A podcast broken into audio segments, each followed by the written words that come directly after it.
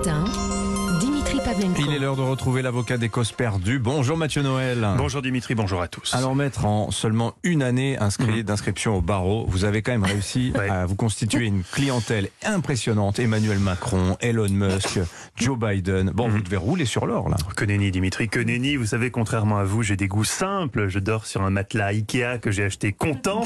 Et je n'ai pas de grosse cylindrée germanique au garage. Je viens ici en Vélib. Moi, vous savez, je ne suis pas Bien du genre sûr. à lancer La Porsche, elle est à qui la Porsche?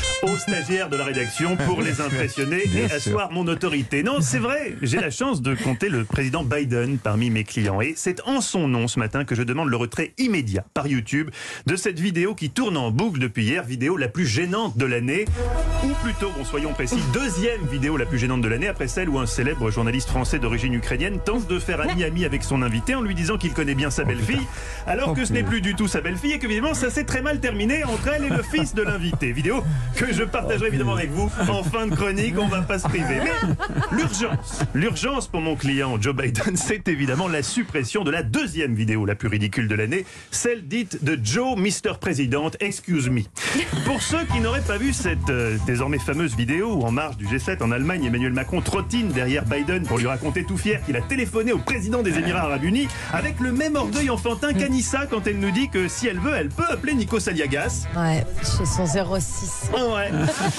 Une voyez, de, de course-poursuite en slow motion, un spin-off gériatrique de Fast and Furious, où Vin Diesel aurait été remplacé par Vin Ethanol, et où on voit donc Emmanuel Macron essoufflé, portant sur ses épaules tout le poids du monde, pour poursuivre Joe Biden, lui-même avançant d'un pas peu assuré, en se servant d'un conseiller comme d'un déambulateur d'appoint. Cette séquence pathétique qui a fait s'esclaffer les réseaux sociaux n'est évidemment qu'un deepfake, monsieur Pavlenko. Regardez la vidéo zoomée.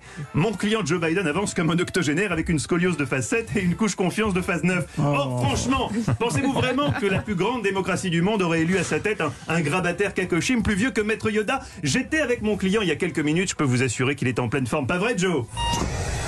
Mais non, alors, C'est de non, la ça, c'est- gérontophobie, ça, c'est ça. pas- Non, c'est parce qu'il parle pas français ou qu'il entend pas. C'est l'autre gros problème de la vidéo. Les commentateurs ont crié au scandale parce que Macron et Biden évoquaient en public, sous l'œil d'une caméra, des problématiques stratégiques qui ne se discutent normalement qu'en privé. Mais cette vidéo trahit un autre secret diplomatique encore plus important que les réserves de pétrole saoudiennes, la surdité de mon client. Il est sourd comme un pot. Deaf like a pot. Eh non, mais on le voit sur les images. Mon client a carrément eu peur. Il a cru que c'était un représentant qui voulait lui vendre des encyclopédies. Mais pourquoi faire tout ce chemin jusqu'en Bavière pour lui vendre des encyclopédies Surtout à l'heure de Wikipédia. Non, oui. mon client s'est repris. Il a reconnu Emmanuel Macron, le président français. Il a essayé de comprendre pourquoi il était si excité.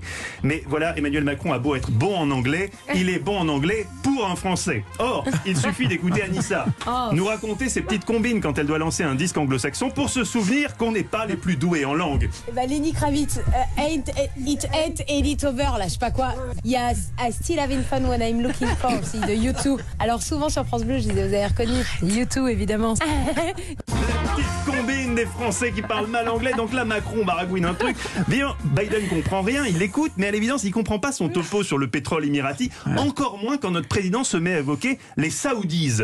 Les Saoudis, what the fuck is les Saoudis se demande clairement Joe Biden. Peut-être des petites bouchées farcies à la provençale qui se tremperaient dans l'aioli. Le président français veut absolument me les faire goûter, mais pourquoi ici et maintenant Les Saoudis existent-elles en version sucrée comme le popcorn? Toutes les questions se bousculent dans la tête de mon client dans cette séquence qui trouvera certainement sa place dans les de fin d'année présentés par Cyril Ferraud. Aux côtés, bien sûr, mais oui, de la vidéo qui arrivera indéniablement. Première, si les chaînes nous proposent le top 100 des plus belles boulettes, la vidéo dite Je connais bien votre belle-fille ou des dangers de vouloir copiner avant, avec l'invité avant l'interview. Alors, le soir avec vous, le matin avec vous, le soir je suis avec votre belle-fille. euh, je dis le soir, je suis en plateau avec votre belle-fille. Ah, votre ex-belle-fille, pardon. Ah, ça fait 15 ans? Ah oui, 15 ans déjà quand même, le temps passe vite. Alors, je vous laisse, il y a une autre affaire de droit à l'image à gérer. Visiblement à l'Assemblée, il y a un député, José González, qui a, qui fait fuiter le teaser du prochain OSS 117. OAS 117, rendez-nous l'Algérie française, c'est un dossier touchy qui devrait me donner pas mal de boulot.